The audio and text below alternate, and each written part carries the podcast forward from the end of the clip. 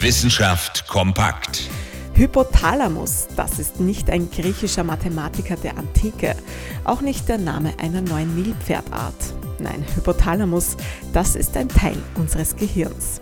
Und zwar ein besonders wichtiger. Der Hypothalamus befindet sich im Zwischenhirn, quasi mittendrin. Von dort aus steuert er zentrale Funktionen unseres Körpers. Ob Essen, Schlafen oder Sexualverhalten, alles geht vom Hypothalamus aus. Grund genug, eine Landkarte dieser Gehirnregion zu erstellen. Das haben jetzt Wiener Wissenschaftler vom Zentrum für Hirnforschung der Medizinischen Universität in Wien gemacht. Dazu haben sie den Hypothalamus mit neuen Methoden untersucht und die Zellen analysiert. Das Ergebnis? Der Hypothalamus ist klein, aber komplex. Immerhin beherbergt er Millionen von Nervenzellen.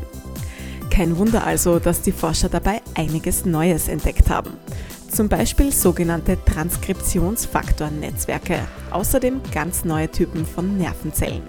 Die Forscher sprechen dabei von einem echten Durchbruch. Denn wenn im Hypothalamus etwas durcheinander gerät, entstehen alle möglichen Krankheiten und Störungen. Aber genau hier kann auch bei einer Behandlung angesetzt werden. Ein Hoch also auf den Hypothalamus.